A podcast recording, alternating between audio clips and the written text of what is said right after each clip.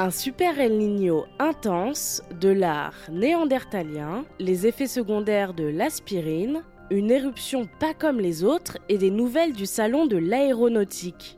Bonjour à toutes et à tous, je suis Mayel Diallo et bienvenue dans Fil de Science, le podcast Futura où l'on retrace ensemble l'actualité de la semaine. Souvenez-vous, il y a quelques épisodes de cela, on vous annonçait que le phénomène météorologique El Niño allait probablement faire son retour cet été, peut-être sous une forme intense. Depuis, tout s'est enchaîné rapidement. Les théories se sont confirmées et les eaux de la zone du Pacifique équatorial concernée se réchauffent à une vitesse impressionnante depuis le mois de mai. Pour vous donner un ordre d'idée, on parle d'un phénomène El Niño quand la température de l'eau augmente de 0,8 degrés Celsius. En mai, nous étions déjà à plus 0,6 degrés Celsius et la tendance n'était pas près de s'arrêter. Le Bureau de météorologie australien, ou BOM, l'un des organismes les plus fiables en ce qui concerne les prévisions d'El Niño, a publié cette semaine des chiffres qui ne manqueront pas de vous surprendre. En effet, si on parlait déjà de la possibilité d'un super El Niño, c'est-à-dire une augmentation de température de l'eau dans la zone concernée jusqu'à 2 degrés Celsius, sa survenue est désormais plus que confirmée. D'ici novembre, d'après le BOM, on devra observer une hausse de 3,2 degrés Celsius. Un super El Niño d'une intensité inédite qui s'explique par son addition avec le réchauffement climatique. Résultat, le climat sera forcément impacté en Afrique, en Asie, en Australie et sur le continent américain. Le précédent record pour un super El Niño était une augmentation de 2,6 degrés Celsius fin 2015, ce qui a mené les climatologues à décréter 2016 l'année la plus chaude jamais enregistrée au niveau mondial. Ainsi, si les prévisions du BOM sont justes, 2024 pourrait bien atteindre de nouveaux records de température, avec évidemment les conséquences que cela implique. Découvrez les prévisions complètes du BOM sur Futura. Et maintenant, un détour vers le monde archéologique. On sait désormais depuis plusieurs années que l'homme de Néandertal a cohabité pendant plusieurs millénaires avec Homo sapiens. Mais contrairement à ce dernier, Néandertal n'a laissé que peu de vestiges archéologiques qualifiés de symboliques ou artistiques derrière lui.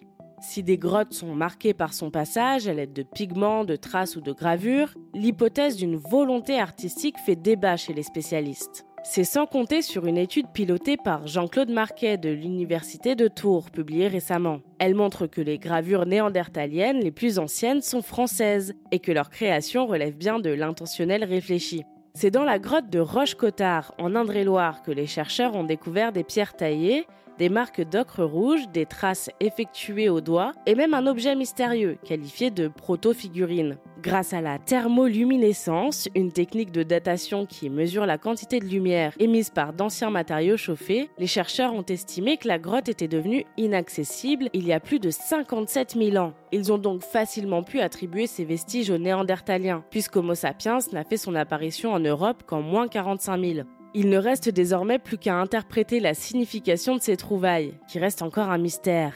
Nous découvrirons donc peut-être bientôt avec certitude si Néandertal avait une sensibilité artistique. Il suffirait d'une faible dose quotidienne d'aspirine pour augmenter le risque d'anémie chez les personnes de plus de 65 ans. Migraine, arthrose, rage de dents, si vous avez déjà souffert d'un de ces maux, peut-être que votre médecin vous a prescrit de l'aspirine, l'un des plus vieux médicaments du monde. Vous savez peut-être aussi que l'aspirine a un effet anticoagulant, c'est-à-dire qu'elle fluidifie le sang. C'est pour cela par exemple qu'elle est contre-indiquée pour les douleurs menstruelles. Or, un groupe de recherche australien a administré 100 mg d'aspirine ou un placebo tous les jours à plus de 19 000 personnes âgées en bonne santé pendant 4 ans et demi. L'analyse des résultats montre que les sujets tests ayant reçu l'aspirine présentaient une baisse significative du taux de fer dans le sang, ainsi qu'une légère diminution de l'hémoglobine, une protéine présente dans les globules rouges et qui transporte l'oxygène des poumons vers d'autres parties du corps. Ces deux résultats associés sont des signes d'anémie fériprive qui arrivent lorsque l'organisme ne dispose pas de suffisamment de fer et donc ne produit plus assez d'hémoglobine. Les chercheurs préconisent donc de surveiller le taux d'hémoglobine des personnes âgées qui consomment quotidiennement de l'aspirine. Ils précisent toutefois que les mécanismes précis à l'origine de cette anémie demeurent encore à élucider. Retour en janvier 2022. Dans le royaume des Tonga, un archipel du Pacifique Sud à quelques 2000 km au nord de la Nouvelle-Zélande, le volcan sous-marin Unga Tonga Unga Ha'apai entrait en éruption. Sa violente explosion est celle de tous les records. Tsunami ultra rapide, effet sur les communications satellites, eau propulsée dans l'atmosphère, et ce n'est pas tout. Une étude concernant le panache de cendres propulsées dans l'atmosphère est parue récemment. Celle-ci aurait ainsi atteint les 58 km de hauteur. Les particules volcaniques, cendres et autres débris auraient été expulsés avec un débit stupéfiant de 5 milliards de kilogrammes par seconde. Par ailleurs, l'analyse des données satellitaires révèle que pendant les 11 heures d'activité principale, 2600 éclairs par minute ont été comptabilisés, une intensité jamais atteinte auparavant. L'orage volcanique s'est en plus produit à plus de 20 km de hauteur. C'est la première fois que l'on observe des éclairs de si haut. L'éruption du Unga Tonga était également spéciale parce qu'elle a produit de toutes petites particules et beaucoup de vapeur d'eau, ce qui a rendu le phénomène d'autant plus intense. Grâce à des satellites spéciaux dédiés à l'étude des orages, les scientifiques ont pu observer un phénomène intéressant. Ils ont remarqué que les éclairs ne se répartissaient pas de manière équilibrée dans le panache volcanique, mais plutôt de manière concentrique lors de chaque explosion. Les chercheurs pensent que cette répartition est causée par l'onde de pression générée par les explosions, également appelée onde de gravité. Les orages volcaniques pourraient être utiles pour des alertes précoces en cas d'éruption, car les éclairs peuvent être détectés instantanément. La méthode habituelle d'utilisation de satellites qui survolent la zone et envoient une alerte s'ils détectent un panache volcanique peut parfois faire perdre de précieuses minutes aux volcanologues. L'orage pourrait donc permettre le développement d'un nouveau système d'alerte précoce pour les volcans sous-marins dangereux qui peuvent causer des tsunamis.